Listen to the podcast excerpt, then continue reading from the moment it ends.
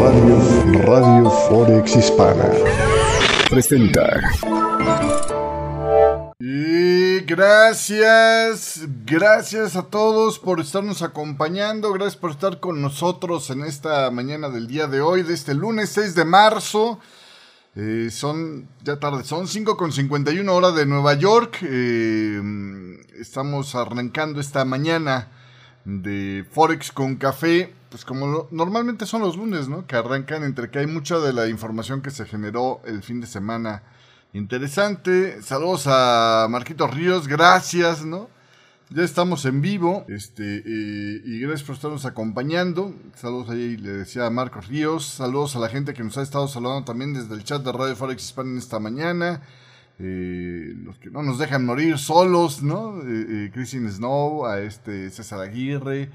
eh, por ahí le mandamos saludos a Gustavo Alonso. Ahí le mandé un mensajillo por si puede contestarme en Telegram.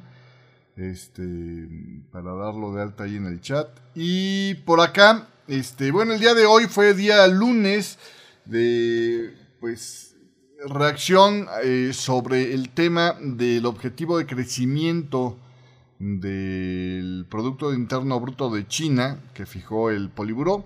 Eh, esto ha limitado eh, eh, lo que parecía ser pues un arranque un poco más optimista en la mm, sesión de esta semana. Saludos también a Michael Rojas, buenos días. Saluda a Jorge.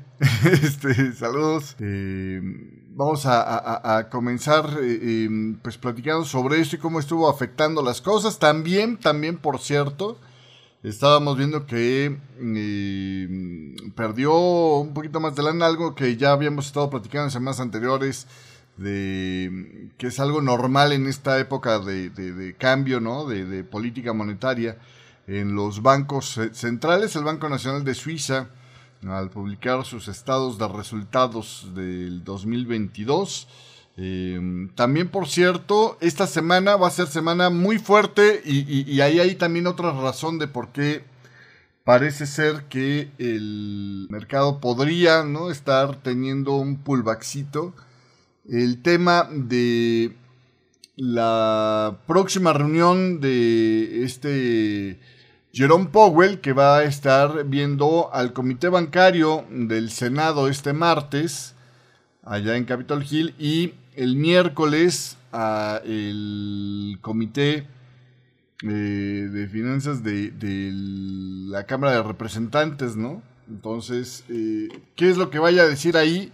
Realmente no es tanto duda, la mayoría de los analistas, o no es algo que esté tan debatido, la mayoría de los analistas creen que va a estar hablando sobre dejar la puerta abierta a un aumento de medio punto porcentual si acaso, pero enfocarse en eh, la trayectoria que ya cambiaron a hacer aumentos ahora de un cuarto de punto para llevársela en lo que ven cómo reacciona la economía a estos estímulos que ya le dieron, ¿no? que, que ya se hicieron con el ciclo de ajuste tan fuerte, tan rudo que vivimos el año pasado.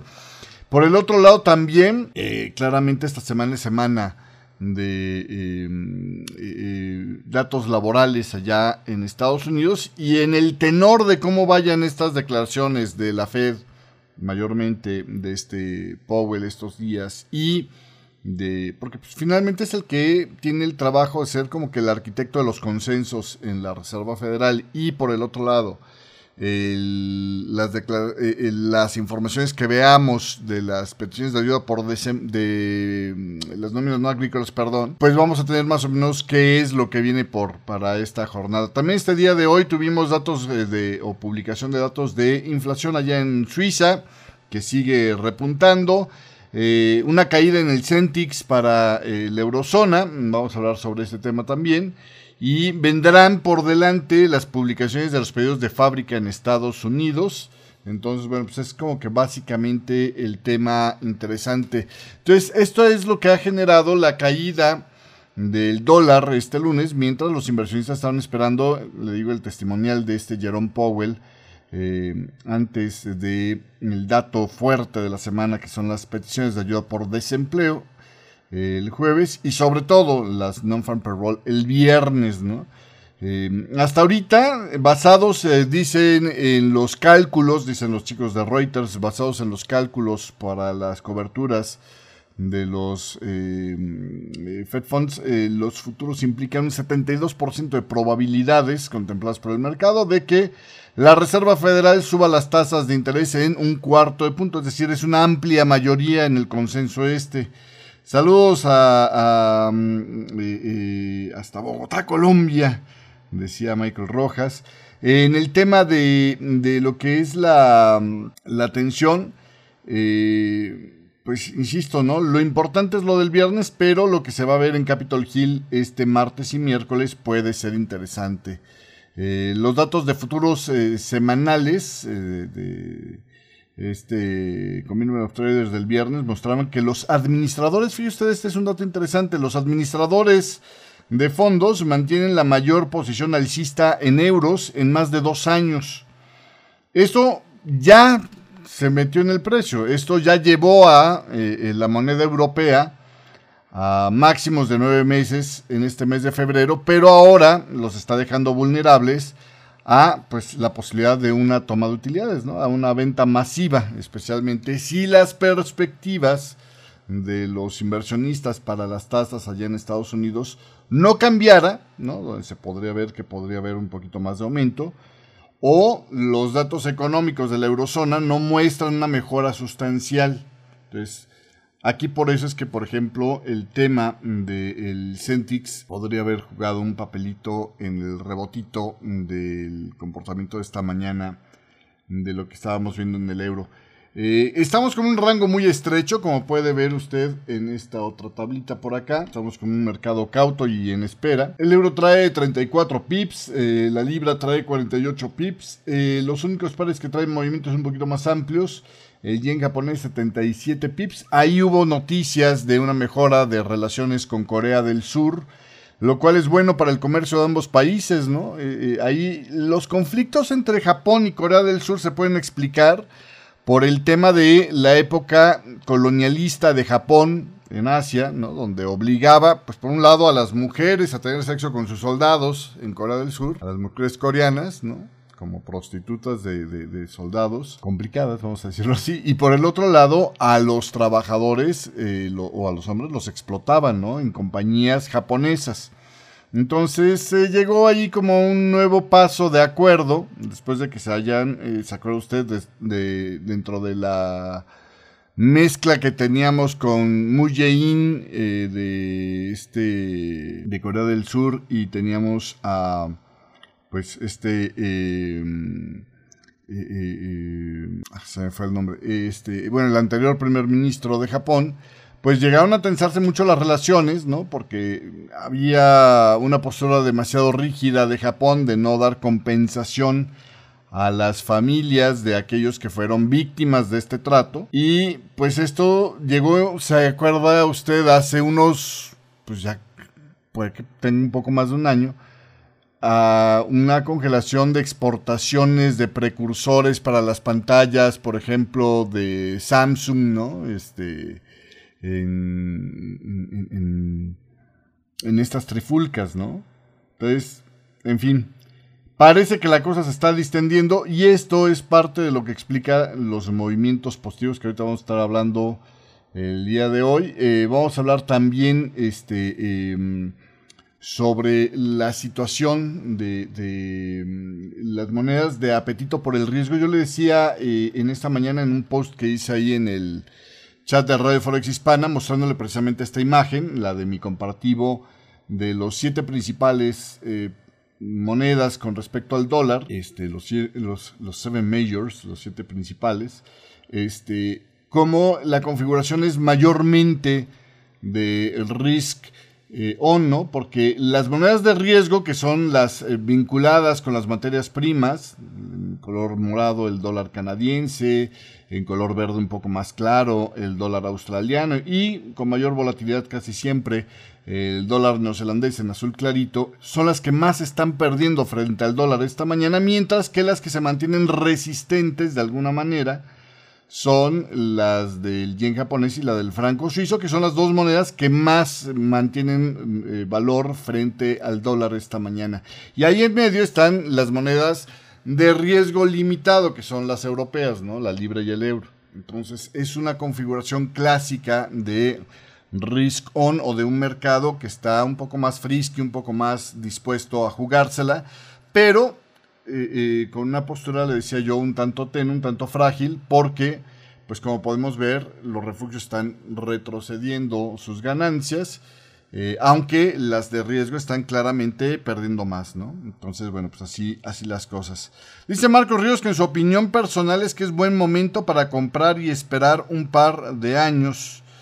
¿Quién sabe? ¿Quién sabe? Porque, a ver, tendría que ser una posición muy chiquitita porque la volatilidad puede volver a crecer. De hecho, mucho de lo que vamos a estar viendo, qué va a pasar este viernes, lo tenía yo preparado en un artículo para el final de este programa, pero pues se lo voy a medio espolear ahorita, es precisamente lo que venga con eh, las nóminas no agrícolas este, este viernes, ¿no? Porque finalmente eh, podríamos ver un aumento de volatilidad otra vez si las cosas vuelven a estar un poco del lado de la sorpresa, ¿no? Si, volvemos a ver que a la mera hora se confirma la idea de que la Reserva Federal va a tener que endurecer el, ajuste monetario porque pues el mercado laboral sigue tan caliente con una sorpresa como la que nos dio el mes pasado las nóminas no agrícolas que cuando se esperaba que atenuaran aún más el crecimiento de contrataciones, pues salió con medio millón de contrataciones, que era algo que salía totalmente del radar de todo mundo, ¿no? Entonces habrá que ver, habrá que ver. Y, obviamente, como dice el dicho por ahí, ¿no? El, niño que se quema con leche, hasta el joco que le sopla. Entonces, pues ya el mercado viene con una experiencia, este, digamos, medio desagradable del mes pasado, donde pues se arraigó un poco más o, o ayudó a que se cimentara un poco más en la mente de los inversionistas la posibilidad de que siempre sí la Reserva Federal tenga que mantenerse más dura, ¿no? Y de hecho lo vimos en los comentarios, o más bien lo escuchamos en los comentarios de los miembros de la Fed que han estado saliendo la semana pasada. Eh, entonces, bueno, pues en fin, ¿no? Así, así las cosas. Eh, en esta etapa, la gente eh, probablemente excedió las posiciones, regresando un poco al tema este del Community of Traders de este viernes, eh, que es una fotografía que se saca los martes y se publica los viernes, la gente excedió las posiciones eh, eh, de largos en el euro, asumiendo que habría una historia de recuperación y lo que obtuvieron a cambio fue una recesión técnica seguida de cierta resistencia y esto no es lo suficientemente bueno para mantener esas posiciones alcistas en el euro, decía el señor Foley del Rabobank. Em, entonces, bueno, pues en fin, ¿no? Habrá que ver, habrá que ver qué es lo que viene por delante, pero esto es básicamente lo que se tiene ahora. En medio de lo que estamos esperando eh, percibir por delante, tenemos la realidad de lo que ya se publicó este arranque de semana. El primer ministro de China, Li Keqiang, anunció en la Asamblea Popular de China que el objetivo oficial de crecimiento del Producto Interno Bruto para el gobierno de China sería para este 2023 de alrededor del 5%. Eh, quedó, digamos, en la parte baja del rango... Ah, del rango esperado, me lo muestro por acá, que era entre el 5 a 5,5%, ¿no? Eh, también para el objetivo del índice de precios al consumidor quedó en el 3% y la tasa de desempleo la dejaron o esperan verla en el 5.5% para este 2023. El IKEA también afirmó que China tiene como objetivo crear 12 millones de empleos urbanos y que era esencial priorizar la recuperación económica, además de haber reiterado que pues necesitan expandir la demanda interna y priorizar la recuperación del consumo. Es decir, China ahorita al parecer no está eh, muy confiada en que pueda eh, eh, sacar demasiado de su capacidad exportadora. China va a intensificar las políticas fiscales proactivas, dice, e impulsar de manera efectiva la inversión. Va a extender y refinar aún más sus políticas sobre recortes de impuestos y tarifas para ayudar precisamente a engrasar un poquito su maquinaria e implementará una política monetaria prudencial también va a prevenir y controlar que pues, eh, eh, los brotes de COVID se expandan, pero de una manera mucho más precisa, mucho más eh, hilando la fino, ¿no? Ya no como eso que veíamos el año pasado, donde era, pues, apareció un brote fácil, ciérrate todo ese bloque y se acabó el problema, ¿no? Sino que van a estar un poquito más, pues, batallando con el virus, conviviendo con el virus, como el resto del mundo, ¿no? Y es que económicamente no les quedaba camino para otra cosa.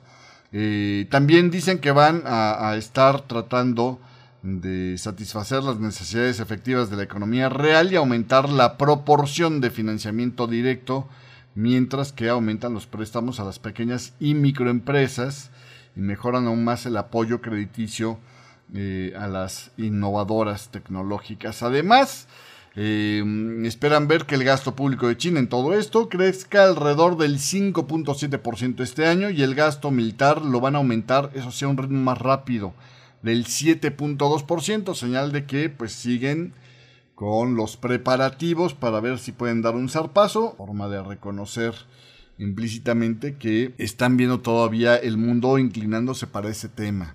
Y sobre ese tema hay, un poco más eh, que vamos a hablar este programa. ¿eh? Sobre el tema del crecimiento, bueno, al fijarlo al 5%, eh, algunos analistas lo calificaron como especialmente cauteloso debido al fuerte repunte que ya vivieron por el retirar la estrategia del cero COVID en los dos primeros meses de este año. Se podía percibir esto, decía Luis Lu, economista de Oxford Economics para China con sede en Singapur. Los indicadores oficiales y privados de los sectores de manufactura y de servicios, eh, además de la construcción, se han recuperado con fuerza en enero y en febrero.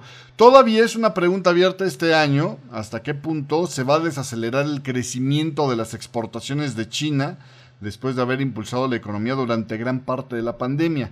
Por lo que hablaron aquí, parece que no confían mucho en eso los chinos.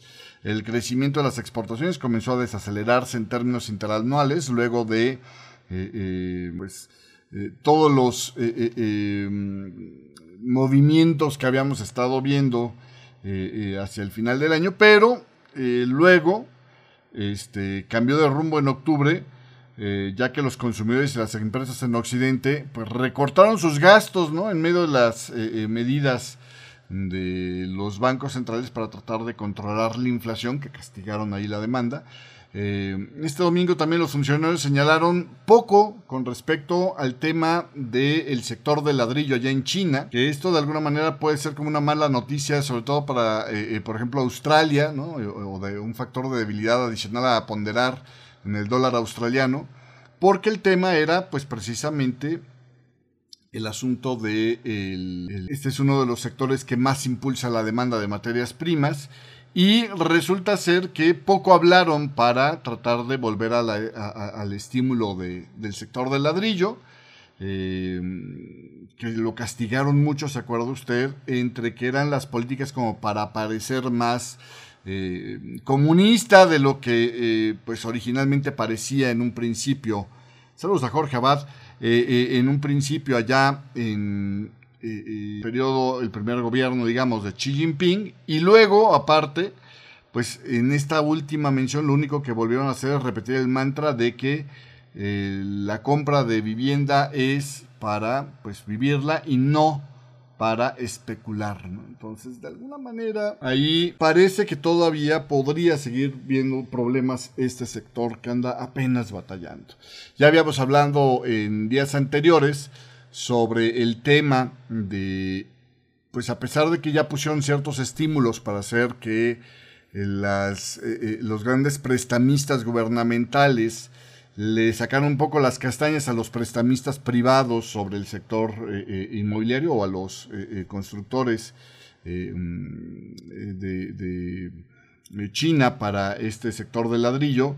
El problema es que las condiciones que necesitan estos prestamistas gubernamentales para entrarle a estos proyectos no compaginan con lo que ellos necesitan tener para los o para las, eh, eh, los resultados que tienen que presentar a sus jefes. Entonces, simplemente a pesar de este, esta aparente disposición del gobierno de China a rescatar un poco la situación del sector del ladrillo, la verdad es que es bastante incierto todavía su escenario. Bueno, eso es por un lado. Por el otro lado, tuvimos también en esta mañana del día de hoy declaraciones del economista en jefe, le voy a cambiar aquí de pantalla mientras tanto, del economista en jefe del Banco Central Europeo, Philip Lane, en sus comentarios de esta mañana dijo que los indicadores de gastos relacionados con alimentos y las tendencias del mercado laboral apuntan a mayores presiones. Hay presiones más débiles, sin embargo, desde el lado, presiones inflacionarias se refiere, eh, de las materias primas energéticas, o sea, claramente la crisis del gas, pues ya es algo que está prácticamente en suspensión por lo pronto, no, no sé si acabado porque todavía para acabar la transición del gas eh, ruso al gas natural licuado, eh, todavía calculamos que este 2023 lo van a estar correr comprando este, eh, pues, cargamentos de una manera un tanto complicada y todavía puede haber una rebatinga hacia los meses del almacenamiento que van a empezar pasada la primavera. Este, em, en ese tema, pero llegan con unos inventarios altos de gas y esto es lo que hace que Philip Lane las presiones inflacionarias desde el lado de las materias primas energéticas parece haber este, eh, debilitado. Las materias primas no energéticas y no alimentarias eh, y la actividad económica mundial y nacional eh, y los cuellos del lado de la oferta, todo esto ha cedido un poco. Pero en general, decía Philip Lane, las presiones inflacionarias siguen siendo altas eh, y aunque hay ciertos indicios de alivio, las presiones subyacentes sugieren que todavía deberán de aumentar las tasas de interés aún más después de la próxima reunión que sería la del mes de marzo. Esto es lo que dice el economista en jefe del Banco Central Europeo. Por el otro lado, dos no votantes de la Reserva Federal estuvieron dando declaraciones para el arranque de esta semana. Maridali eh, de la Reserva Federal de San Francisco dijo que eh, continuarán endureciendo la política monetaria y mantendrán las tasas durante más tiempo. Agregó que ajustaría su visión de para dónde tendrían que moverse las tasas a niveles más altos y por más tiempo si los datos de inflación vuelven a estar calientes, es decir, vuelven a sorprender siendo más altos de lo esperado. Y eh, pues también si el mercado laboral continúa eh, eh, pues con su aceleración como la que vimos el mes pasado. Dali dijo que necesitaría estar segura de cuánto deberían de subir las tasas para un... que no está segura, perdón, de qué tanto más debería de haber para un aumento de medio punto porcentual en las tasas, pero señaló que el escenario ahorita es más incierto, mientras, es decir, ya no está tan cómoda diciendo que se van a mantener con aumentos de un cuarto de punto, y esto es yo creo que el mensaje subyacente de fondo, ¿no? También Thomas Barkin de la Reserva Federal, que tampoco es votante en la Reserva Federal este año, dice que podría prever que las tasas lleguen entre el 5,5 y el 5,3 cuartos. Ya estamos hablando de 5,3 cuartos. Eh, si se mantiene la inflación persistente, Barkin dijo que las expectativas de inflación siguen bien ancladas, pero eh, pues los movimientos estos, eh, digamos que se han estado dando sorpresivos, justifican la cautela. Entonces, esto es básicamente lo que dicen el día de hoy. Sobre el tema de la competencia con China, el Departamento del Tesoro de Estados Unidos se está preparando con nuevas reglas para la inversión en tecnología en el extranjero que podrían prohibir la inversión de estadounidenses en ciertos sectores de eh, países adversarios, como es China, decía un reporte temprano del Wall Street Journal. También se espera que eh, el senador republicano, el señor Hawley de eh, Estados Unidos, presente una, una, propuesta de ley este lunes que podría prohibir a los altos funcionarios, y esto es para limpiar un poco la casa, el poseer o negociar acciones individuales. Tendrán que invertir exclusivamente a través de índices y no podrían invertir en, acciones vamos, como cualquier americano, el político también tiene un portafolio de inversiones, ¿no? Pero para evitar que ellos puedan influir en empresas y especular con ellas, eh, la propuesta de este eh, legislador, eh, republicano, sería el que de plano no puedan poseer o negociar acciones individuales, sino que pues, su portafolio, meramente lo tendrán que componer a través de índices. En otra información, eh, Christine Lagarde dijo que la inflación subyacente se mantendría alta en el corto plazo y que una subida de tipos de 50 puntos base a finales de este mes es cada vez más segura. Ahí me, llama un poco eh, la atención. Creo que el comentario es un poco este, eh, eh, curioso, ¿no? Podría interpretarse como que cada vez están deteriorando más los datos para pensar que podría venir el final del ciclo de ajuste monetario o podría decir que es cada vez más cierta porque se acerca la fecha sin que aparezca nueva información. Entonces, en fin, ¿no? Vamos a ver cómo lo interpreta el mercado, pero por lo pronto pareciera ser que, por lo que estamos viendo en el euro, por ejemplo, en términos generales, se está refiriendo a que este, eh, se está deteriorando el escenario, ¿no? Para, decir que ahí viene un final del relajamiento monetario, del endurecimiento monetario ya en el, Banco Central Europeo. Añadió que deben de seguir tomando eh, las medidas necesarias para que la inflación regrese al 2%, en sus declaraciones ahí a la prensa española.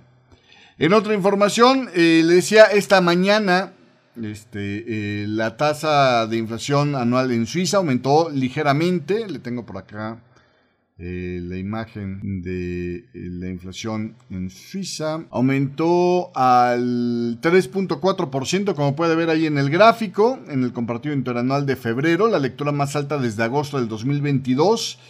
Eh, y viene creciendo una décima del mes anterior, eh, por eh, arriba de las expectativas del mercado, que era un 3.1, es decir, esperaban que se enfriara un poco y se calentó un poco más. esto en parte también explica el por qué el franco esta mañana pues es el par que más mantiene las ganancias frente al dólar, ¿no? el costo de los precios aumentó aún más para los alimentos y bebidas no alcohólicas, que tuvieron un repunte del 6.5%, casi 1% arriba de la previa, y la ropa y el calzado, que aumentaron tres décimas eh, frente al 3.5% de la previa, es decir, quedó en el 3.8%. El restaurantería y hotel eh, aumentó 3,5%, es más de un punto por ciento con respecto a la previa, tenía 2.6, y recreación y cultura aumentó pues casi al doble, bueno, no es cierto, aumentó por lo menos sí, eh, casi 1%, de 1.9 subió al 2.8%. Los precios de vivienda y energía en Suiza avanzaron a su ritmo más suave, 4.7%, bajando un poquito la presión desde el 5.1 de la previa, y es eh, básicamente lo que estamos viendo el día de hoy. Sobre una base mensual, los precios al consumidor aumentaron 0.7% en febrero, luego de una subida del 0.6% en enero, y el mercado estaba esperando un aumento, pues otra vez casi de la mitad del 0.4%, subió 0.7% en febrero. El otro dato que le decía esta mañana que se publicó es el Centix, de, te lo muestro aquí, el Centix dice que la mm, eh, cayó eh, eh, la confianza en 3.1 unidades, quedó en menos 11.1 en marzo, lo que indica que incluso si se pudiera evitar una recesión por el momento, la situación en general sigue siendo extremadamente frágil. La caída de las expectativas económicas de 7 puntos también mostrarían que los próximos meses van a ser todavía más complejos. En el tema de la locomotora europea Alemania, eh, pues está más o menos en tándem con la configuración de la eurozona, una vez más con una leve mejora, es la quinta vez consecutiva que mejora el índice alemán, pero sigue estando, aunque toca su mejor nivel en los últimos eh, em, meses, desde junio del 2022 no se veía en este nivel, todavía sigue siendo negativa la confianza en menos 7.5. Las expectativas económicas en Alemania también se redujeron drásticamente en 7 unidades, por lo tanto, con todo y todo, la probabilidad de una nueva recesión, pues al contrario de lo que se podría pensar si yo te dijera nada más, ha mejorado por quinto, eh, perdón, era por este eh, eh, quinta vez consecutiva, pues en general no, las perspectivas para una recesión en Alemania han aumentado significativamente. A nivel este, eh, internacional, el panorama también es comparable. Si bien las evaluaciones de la situación actual mejoraron levemente en casi todas las regiones, las expectativas cayeron en algunos eh, lugares.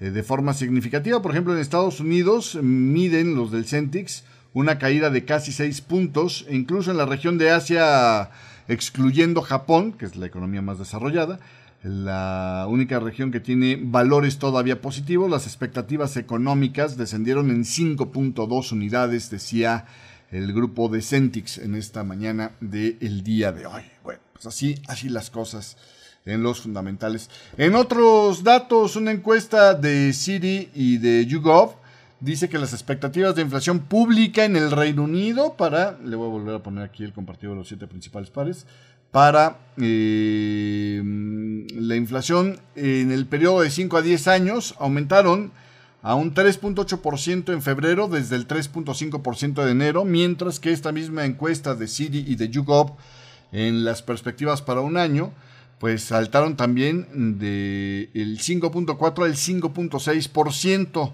Estos aumentos inesperados reafirmarían los sesgos alcistas que han estado acechando las expectativas inflacionarias en el Reino Unido o, dicho de otra manera, calientan un poco más la idea de que el Banco de Inglaterra todavía tiene que hacer más para lograr su trabajo de controlar la inflación. Bueno, pues así, así las cosas el día de hoy.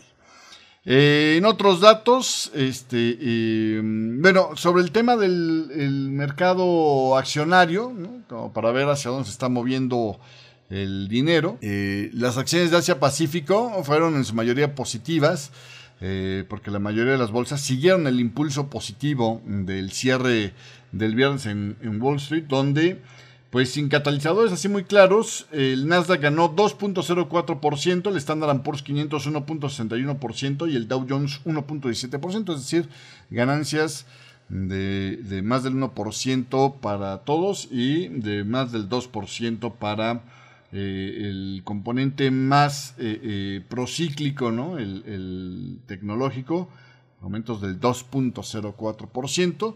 En la sesión asiática, el Nikkei 225 de Tokio, como puede ver usted, pues es de los que mejor se comportó, ganando 1.11% en Asia. Ahí este, esto se dio luego de que SoftBank liderara los avances, luego de informes de que su unidad ARM estaba tratando de recaudar al menos 8 mil millones de una oferta pública inicial.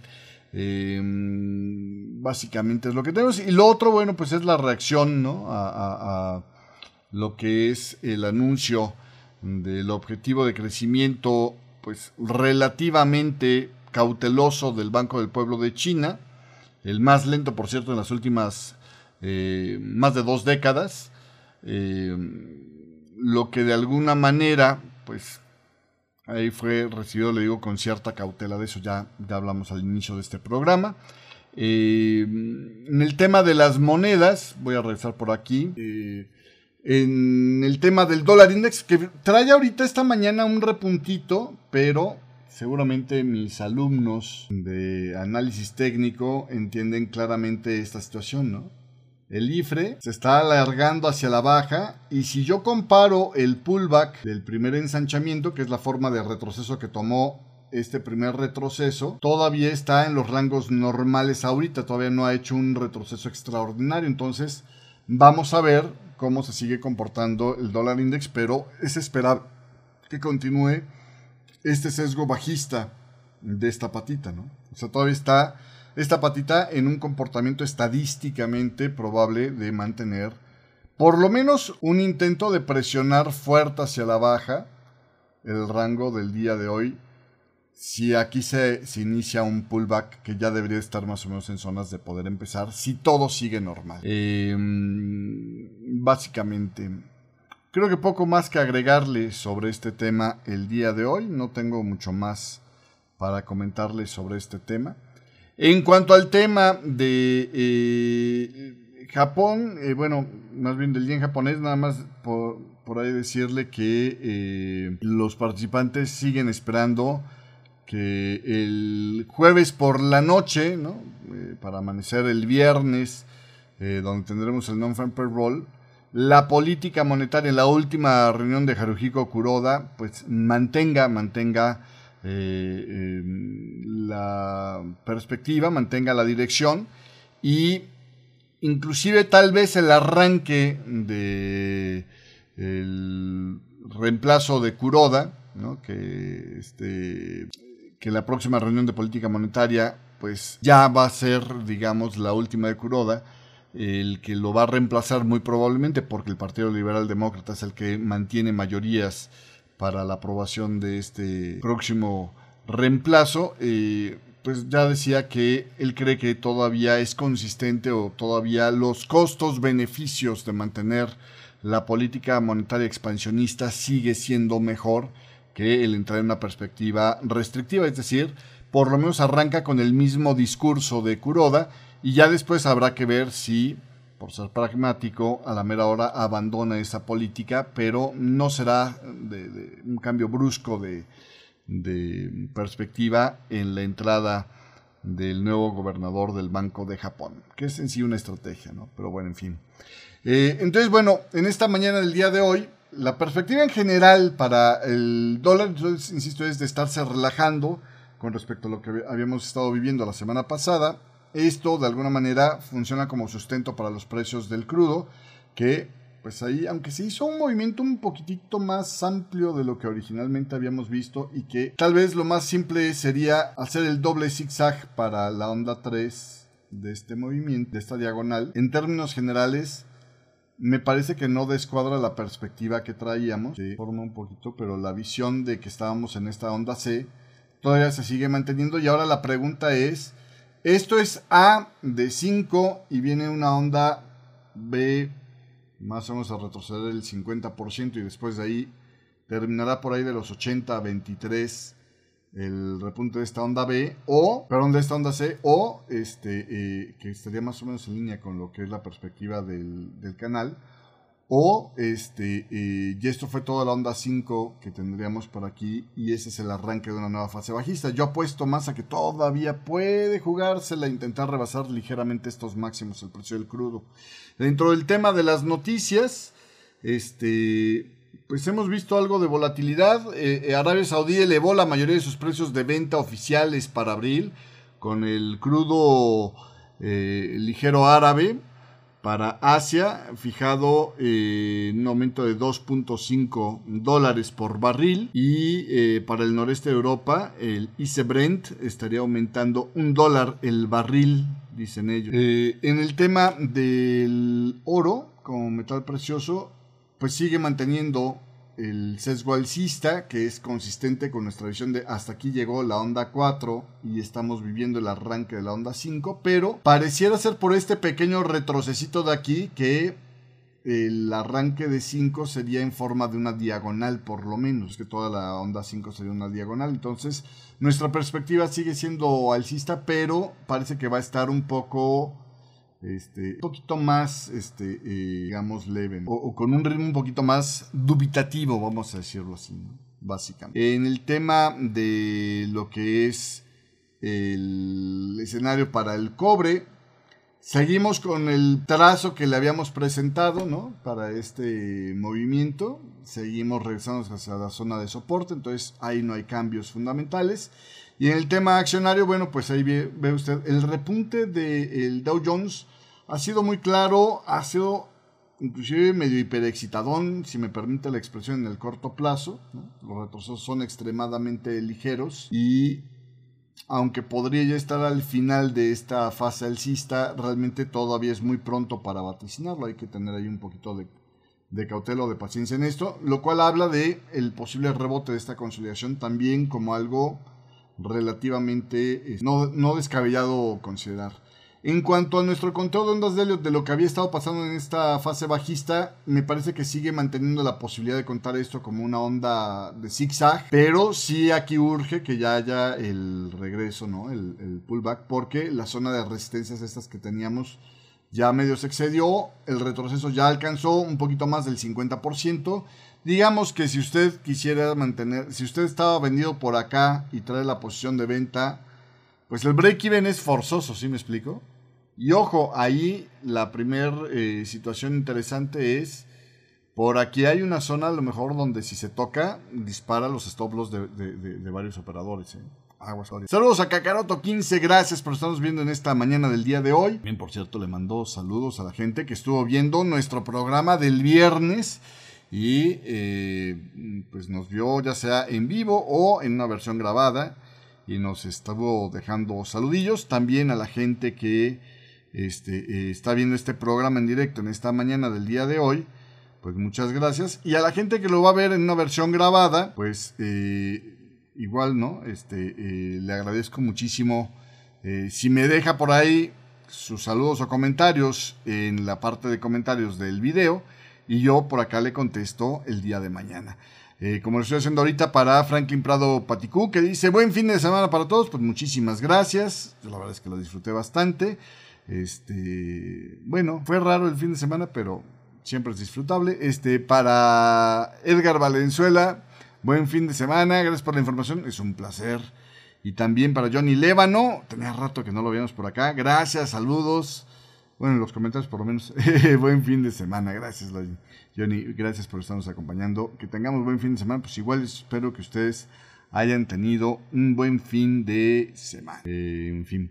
Este, eh, continuando con eh, Gracias. Este, eh, continuando con más información en esta mañana del día de hoy, le comento que en el tema del Bitcoin, pues todavía el pullback va muy planito, todavía no tenemos mucha claridad de si esto es un movimiento bajista que sigue en marcha o no, pero por lo planito del pullback me parece que todavía esta caída no ha terminado y por lo tanto las probabilidades de que esto fuera una plana para un 2 más profundo se empiezan a diluir un poco y me empiezo a sentir un poco más inclinado a poner el 2 aquí.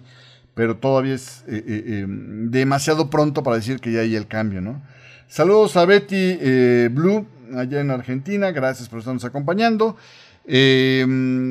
Sobre el tema del Bitcoin, me llamó mucho la atención un, artículo que publica, que es un poquito como darle seguimiento a lo que platicábamos el viernes pasado de eh, este eh, Binance, el criptocambio más grande. Después del colapso de FTX, todos los ojos de todo mundo, de este inversionistas, de reguladores, de eh, eh, observadores como nosotros, pasaron a Binance, ¿no? Porque finalmente, acuérdense lo que pasaba antes del colapso de FTX. Eh, Sam el banquero frito se presentaba como el hombre pro transparencia en los criptomercados, el que hablaba de que tenía que haber una regulación más clara y que esa era una ventaja, y le criticaba a, su rival, ¿no? Al, CEO de, Binance, que pues al contrario, él era un chico eh, malo, ¿no? Un chico que no le gustaba la claridad, que quería moverse entre las sombras y que así llevaba a su compañía. Entonces, pues ahora que desapareció FTX, Binance quedó como, sin lugar a dudas, digo, ya en los últimos meses de vida de FTX eso se había consolidado, pero ahora sí, sin lugar a dudas, Binance es el criptocambio rey en el momento, ¿no? Es donde está lo fuerte, lo fuerte. Y si vimos que a la segunda empresa más grande del mundo, pues se le encontraron cucarachas de tal tamaño en sus libros cuando, cuando colapsó, pues todo el mundo se pregunta, ¿y qué tan apodridito olerá abajo del cofre de Binance, no? Bueno, el artículo del Wall Street Journal que se publica este fin de semana implica que Binance, viendo eh, eh, documentación interna de Binance, a la que tuvo acceso, eh, así como basado en entrevistas con ex empleados de Binance. Binance ha estado intentando, ¿no? Este, eh, pues estar fuera del radar de los reguladores estadounidenses a toda costa. En gran medida, eh, las preocupaciones de que pudiera haber una vigilancia más cercana de Estados Unidos les ha dado pasos o les ha hecho tomar pasos que llegan inclusive por un momento cuando empezaron a calcular que las probabilidades de, em, de este Gary Gensler, que es el, encargado ahorita ¿no? de, tener este, eh, la SEC en control, eh, cuando ganaron los, o, se perfilaba que los demócratas podrían ganarle a este Donald Trump, empezaron a acercarse a ofrecerle un puesto de asesor de Binance Estados Unidos, eh, o asesor regulatorio, Cuando Gensler era en ese entonces pues maestro en el ITM de, Estados Unidos, ¿no? Eh, que en su momento Gary Gensler este, rechazó eh, información en los chats de, Binance, por ejemplo, mm, que se vieron en, Telegram, etcétera, eh, del personal, era pues una continua ¿no? este, intención de tratar de pasar Binance Estados Unidos como una entidad totalmente diferenciada de Binance.com, pero que es meramente un postureo, que en realidad no es tanto así. ¿no? Por ejemplo, este, hay la orden eh, eh, para los empleados de Binance Estados Unidos de en todas las publicaciones que hicieran sonar con un espíritu diferente al Binance.com, por un lado, por el otro lado, cuando eh, Binance eh, eh, anunció que no iba, Binance.com no iba a estar recibiendo clientes de Estados Unidos para evitar meterse en broncas con los reguladores estadounidenses, ah, paralelamente empezaron conversaciones en el interior del equipo señalando la importancia que tiene Estados Unidos para Binance.com. El 18% de las visitas de la página de Binance.com eran de usuarios estadounidenses decía eh, eh, eh, este chat de Binance en Telegram, ¿no? también por ahí este, se manejó la idea de ayudarles a ser creativos para poder participar en Binance.com a través de una serie de fachadas en, paraísos fiscales, ¿no? con cuentas offshore, digamos. Este, eh, también por ahí estaba el tema de usar a lo mejor VPNs para poder pasar la restricción que pusieron para aceptar clientes estadounidenses de entrada, etcétera, etcétera. Entonces, eh, decía por ejemplo un, comentario ahí en el chat de Telegram de Binance, haz que sean creativos y utilicen las eh, VPNs o estas redes con eh, servidores eh, eh, privados, ¿no? Que hacen que puedas aparentar en Internet que de alguna manera se, vaya de forma diferente, ¿no? Entonces, todo esto es un, continuo intento por, insisto, mantener el negocio en Estados Unidos a pesar de dar una apariencia de que no tienen posiciones en Estados Unidos. La idea de Binance es presentarse con respecto al negocio en Estados Unidos meramente como un proveedor de, tecnología, ¿no? de, software casi casi. Nosotros simplemente les vendemos los programas con los cuales se pueden conectar con sus clientes, pero no hacemos más que ganar de eso. Cuando en el fondo sí traen una participación interesante. Por ejemplo, en febrero del 2019 este, eh, el CEO de, perdón, eh, el CEO no, este, eh, es que habría que ver, porque como se refieren aquí solo por apellido, pero bueno, entiendo yo que es, este, eh, Chairman Sao decía que, pues habrían adquirido una empresa de Delaware llamada Beam Trading Technologies, que pronto la convirtieron en el operador de negocio llamado Binance Estados Unidos.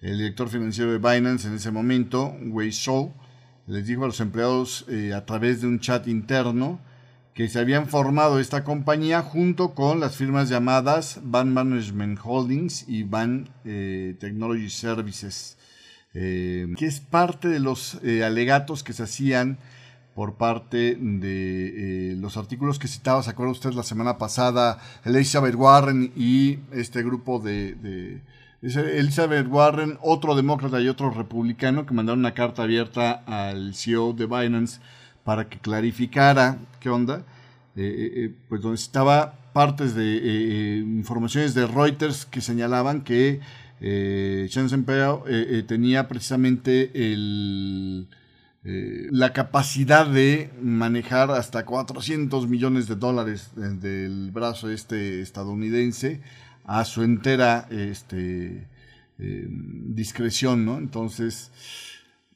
pues básicamente es más o menos lo mismo que extiende este artículo, eh, pero que sí de alguna manera habla de que hizo todo lo posible Binance.com para pasar fuera del radar del escrutinio de los reguladores y de los legisladores estadounidenses y que, por lo que vimos el viernes pasado, pues al parecer falló, ¿no? Finalmente, finalmente, este, ahí vimos ya los comentarios de estos eh, eh, legisladores empezando a poner el dedito en la llaga y decir, oigan, atentos con este muchacho, porque este, si todo, todo lo que vimos que se evaporó del mercado se dio y que es dinero de, eh, pues en parte, a lo mejor interesante, de em, contribuyentes americanos se evaporó por FTX, ¿cuánto no se puede evaporar con el tema este de los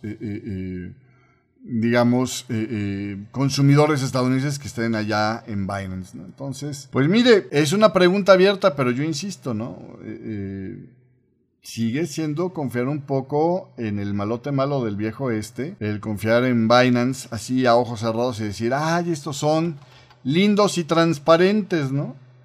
Y no están haciendo lo mismo que hacía este Sam el banquero frito no hay forma de, saberlo porque no hay quien los regule directamente y ese es el gran problema que yo le sigo viendo a este tema, ¿no? Pero bueno, así, así las cosas el día de hoy. Esto era eh, parte de lo que le quería comentar el día de hoy sobre el tema de los criptocambios.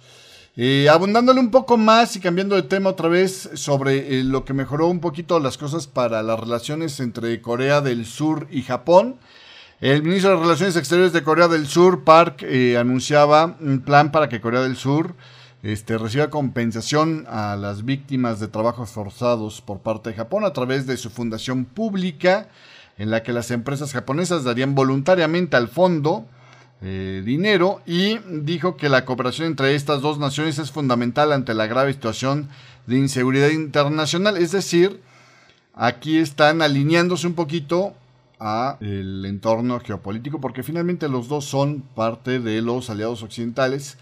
Eh, este, este, este conflicto entre Corea del Sur y Japón era un dolor de cabeza fuerte para Estados Unidos, que quería coordinarlos, digamos, porque pues, es, digamos, su brazo de respuesta china eh, más interesante. Y pues parece que empieza a funcionar eso un poco, ¿no? Eh, luego se anunció que el primer ministro de Japón, el señor Fumio Kishida, decía que acogía con beneplácito las, las medidas acordadas sobre la compensación laboral en tiempos de guerra y que trabajaría en estrecha colaboración con el presidente de Corea del Sur, el señor Jun.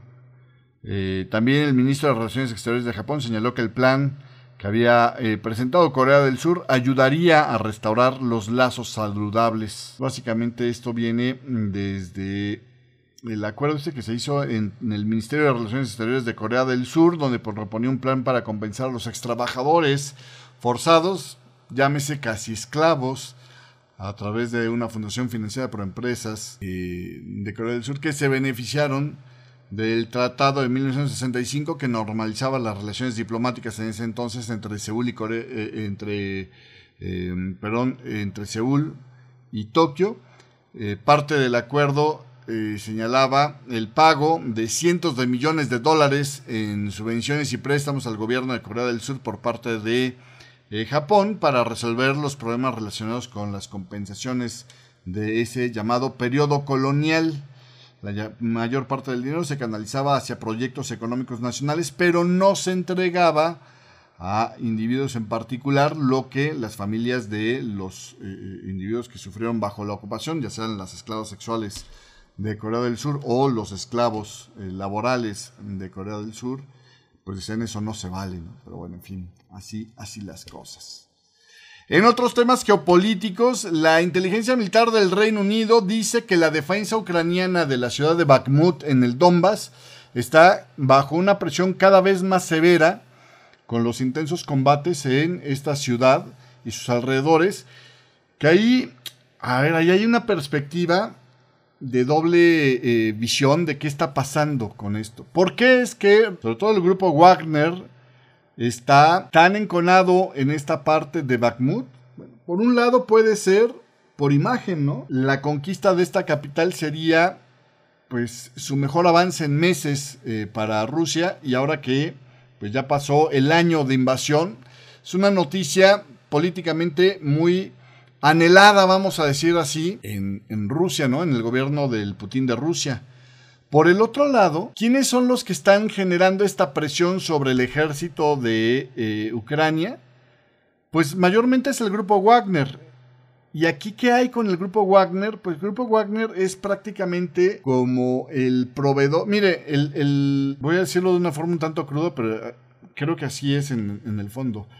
Eh, el CEO, el, dueño, digamos, de Grupo Wagner, ¿no? O el presidente de Grupo Wagner, que es un, grupo eh, de mercenarios, eh, eh, el dueño de ese grupo de mercenarios que trabajan para Rusia, era proveedor, empezó su carrera como proveedor de alimentos para el gobierno del Putin de Rusia. Es un tipo que pasó una década en cárceles eh, rusas por robos y otros delitos. Y de repente pues le cambió la estrella y se convirtió en proveedor de alimentos de, o bueno, se convirtió en el, en el dueño de una empresa que proveía alimentos al gobierno de Rusia. De ahí eh, se da una extraña relación con el Putin de Rusia y termina pues ahora como un que en días pasados decíamos, es capaz de inclusive ahora sentirse con derecho de criticar al Ministerio de Defensa de Rusia directamente, ¿no? Y llamar traidor a Shoglu y al otro general importante ahí de Rusia en el tema este de la guerra de Rusia con Ucrania. Básicamente de ser proveedor de alimentos, el dueño de Grupo Wagner se convirtió en proveedor de carne molida, de carne de cañón para, para la guerra de Rusia en Ucrania. ¿Cuál es la inteligencia del grupo Wagner? Bueno, pues, o, de la estrategia de Putin usando al grupo Wagner. Grupo Wagner agarra, eh, eh, se convirtió de ser un, contratista de, o un contratante de, más bien de, ex, eh, personal del ejército ruso, ¿no? De élite, para tener participaciones, digamos, como, como grupo de élite a Aquí cuando empezó la guerra del Putin de Rusia contra Ucrania, pues a, hacer, insisto, ¿no? la fuerza de desbaste del ejército de Rusia. Eh, básicamente lo último que agarró fue eh, gente de las cárceles, ¿no? Agarró a los depravados entre los depravados, a los que ya no tenían ninguna esperanza de, reintegrarse a la sociedad y les ofrecieron un, trato que a ver al rato también cómo le va a Rusia con ese trato, pero bueno, darles una amnistía, es decir, yo me olvido de tus delitos si sobrevives seis meses en la guerra de Rusia con Ucrania. Y luego si ves cómo, y que se sabe a través de los del grupo Wagner que han caído capturados por el ejército de Ucrania, cómo los entrenaron.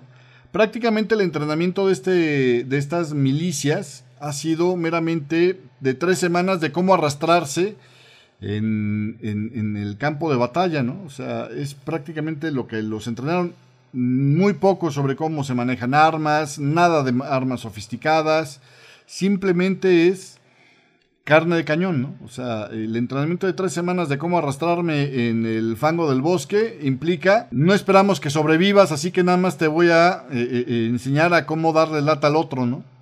Cómo, cómo, tratar de arrastrarte para tratar de tomar posiciones. ¿Por qué el Grupo Wagner estaría dispuesto a hacer eso? Bueno, uno, porque pues, al, al, dueño del Grupo Wagner le viene valiendo dos pepinos si se muere o no se muere uno de sus combatientes. De hecho, la única forma de sobrevivir de alguien que entra en el Grupo Wagner explica un artículo del Times que eh, eh, esta mañana, es pues simplemente seguir avanzando. Y ellos lo tienen claro, ¿eh? Hay ejecuciones públicas usando un mazo, como, como en lo peor de lo peor de los países este, en vías de desarrollo matan a las vacas o a los perros. Así matan a los eh, soldados humanos allá en el grupo Wagner. Si se echan para atrás, o se niegan a, combatir. Entonces, a los que, eh, por ejemplo, eh, a los que recuperan, y, hay videos que están circulando en internet con esta eh, situación, a los que recuperan en intercambios de presos, este, van y los matan de un marrazo en la cabeza en frente de, de compañeros, ¿no? Como para dejar en claro, aquí es o te mueres por una bala o sobrevives seis meses y cumplimos con nuestra parte del trato. No, no hay nada más. Ahora ya hay una nueva rama, porque ya parece que eh, el suministro de, reclutas por el lado de las prisiones ha caído, a lo mejor puede venir otra ala diferente del grupo Wagner en el futuro, porque también se ha observado que están utilizando este, videos con un fuerte impulso de cultura pop, con una producción muy que parece hollywoodense, etcétera, etcétera, glorificando la idea de la guerra para atraer jóvenes como reclutas del grupo Wagner. Pero este, eh, esto es algo que todavía está en vías de, desarrollarse. En realidad, hoy por hoy, Grupo Wagner lo que provee es carne de cañón para Rusia. ¿Por qué, es la, eh, ¿Por qué gastar carne de cañón ahí? Bueno, porque tiene una población muchísimo más amplia Rusia que Ucrania y por lo tanto en soldados pues tiene, si nos vamos como dice aquí en México, ¿no? Un soldado en cada hijo, Tedio, pues eh, tiene más soldados que matar Rusia que, Ucrania. Y por el otro lado, pues estás eh, pues intercambiando, eh, por ahí en algunas declaraciones de, algunos de los generales del grupo Wagner decía, es que la idea es aplastar el ejército de Ucrania. No estamos luchando por centímetros de terreno, estamos luchando por macerar literalmente el ejército de, Ucrania. O sea, eventualmente estas tropas matan soldados en Ucrania y más aquí que ya están pues casi casi cantando la retirada en Bakhmut los ucranianos. Porque la pregunta es un debate que vale la pena, ¿no? ¿Hasta qué punto te conviene defender este territorio también por parte de Ucrania? Eh, Bakhmut eh, eh, literalmente ya es escombros y entonces pierde su importancia estratégica, por ejemplo, para poner una base de avanzada. Eh, y se convierte meramente en, un lugar donde estás quemando soldados buenos, bien entrenados y que del lado de Ucrania son más escasos a, cambio de estar defendiendo, pues digamos, un lugar, si me explico. La población ahí de, Ucrania, eh, eh, de hombres en Ucrania, en esta región de Bakhmut, pues pasó de 70 mil a un puñado de miles nada más ahora, ¿no? Entonces, por eso es que eh, es más, cada vez más probable que canten la retirada más pronto que tarde los ucranianos y en el fondo les convendrían, eh, porque seguir cayendo en, la, en, el desbaste con este grupo Wagner, pues llega un punto donde es lo mismo que eh, el... por ejemplo, arriesgarte a perder gente pues en una guerra en una batalla sin sentido, ¿no? Pero en fin. Eso es lo que pasa ahí en el tema este del frente de guerra hoy por hoy en Ucrania. En otra información, el presidente de Estado Mayor Conjunto de los Estados Unidos, el general Milley, eh, realizó una visita sorpresa a Siria para evaluar la misión y esto pues le causó comezón al régimen de Bashar al-Assad que dice que es una provocación eh, porque pues están violando flagrantemente la soberanía de este país. Bueno, eh, en otros temas, eh, en el tema de Irán, que también es un participante interesante en este eje que se está formando, le decía yo, eh, de malotes este, con el, lado occidental, contra el lado occidental. El informe de la Organización Internacional de Energía Atómica indicó que Irán ha dado garantías de alto nivel, es decir, promesas de altos funcionarios, de que estaría abierta a resolver el diálogo eh, los problemas de salvaguardas o los problemas de eh, eh, lo último que les queda para tratar de salvar el acuerdo nuclear de las potencias con, Irán. El jefe de la OEA, el señor Grossi, afirmó que cree que muy pronto puedan comenzar a implementar medidas concretas y que ya se han acordado sobre el acceso a la información y los lugares donde se está enriqueciendo uranio ya en Irán. Lo último que teníamos de ayer era que prácticamente eso ya estaba nada más en la confirmación de que es imposible mantener ese acuerdo, ¿eh? Pero en fin, habrá que ver. Ya le decía yo reportes la semana pasada de el Wall Street Journal donde se veía que habían enriquecido uranio prácticamente ya a un nada de estar teniendo uso este militar, ¿no? Pero en fin. Eh, en otra información, Corea del Norte dijo que los ejercicios militares entre Estados Unidos y Corea del Sur están elevando las tensiones. Bueno, pues esto es clásico ahí en estos comunicados.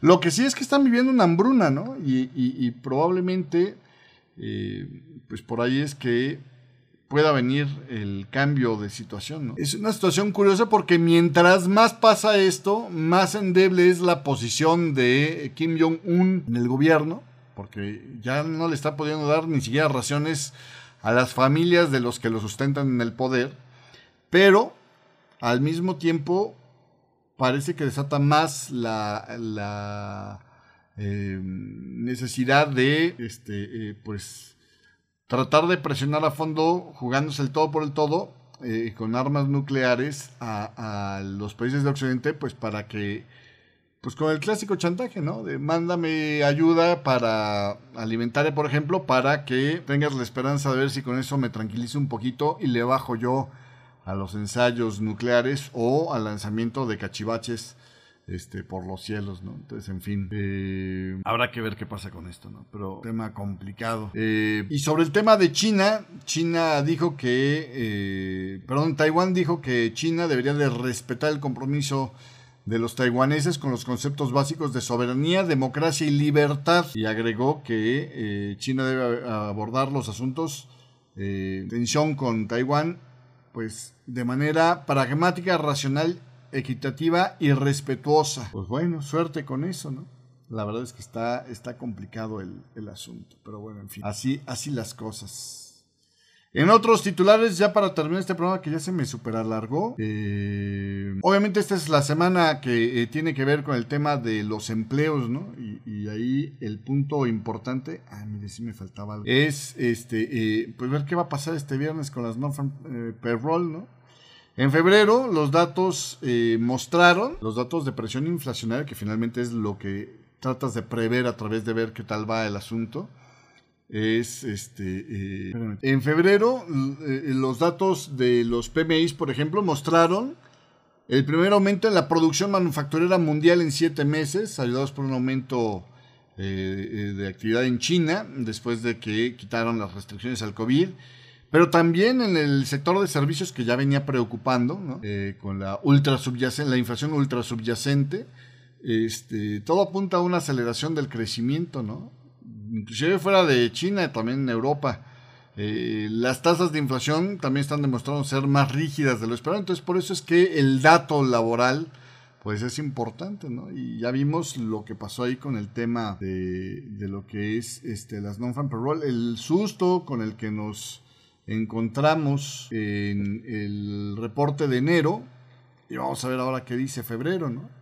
Ahí la mayoría de los analistas están esperando que haya por lo menos un par de cientos de miles de nuevos eh, trabajadores, que de todos modos sería una caída de casi el 50%. Están esperando regresarse a la tendencia de decline y que este haya sido nada más, perdón, están esperando regresarse a la tendencia del decline y que esto haya sido nada más un blip en la gráfica, ¿no? Un, brinquito en la gráfica. Pero insisto, ¿no? Si vuelve a sorprender con datos laborales más calientes de lo esperado, esto lo único que va a provocar es que finalmente la gente diga, sabes que las tasas se van a volver a, tener que arreciar en Estados Unidos y ya hay miembros de la Fed, como estuvimos platicando durante el programa del día de hoy, que tienen esa visión. Saludos a Brandy B. este, ojalá puedan ver el programa desde el principio los que acaban de llegar. Yo lo dejo hasta aquí. Muchísimas gracias. Sigo con usted porque hoy todavía tenemos la publicación eh, en esta mañana, a las 10 de la mañana, hora de Nueva York, de, la, de los bienes eh, duraderos, eh, los pedidos de fábrica, donde se espera una caída del 1.8% revirtiendo, se, cree, el crecimiento del 1.8% de la previa y también los datos de eh, gestores de compra eh, de Canadá, PMI de Canadá, que produce ya eBay, este, en Ivy, em, espera a las 10 de la mañana también en esta mañana del día de hoy. Así que bueno, pues con esto lo dejo. Gracias, pásela bonito, nos vemos, nos vemos el día de mañana. Adiós. Y a usted que nos escuchó a través del podcast que estamos publicando eh, de lunes a viernes, a través de Amazon Music, a través de Spotify, a través de Google, también lo puede encontrar. Muchísimas, muchísimas gracias. Lo veo, lo veo por aquí el día de mañana. Radio, Forex Hispana presentó.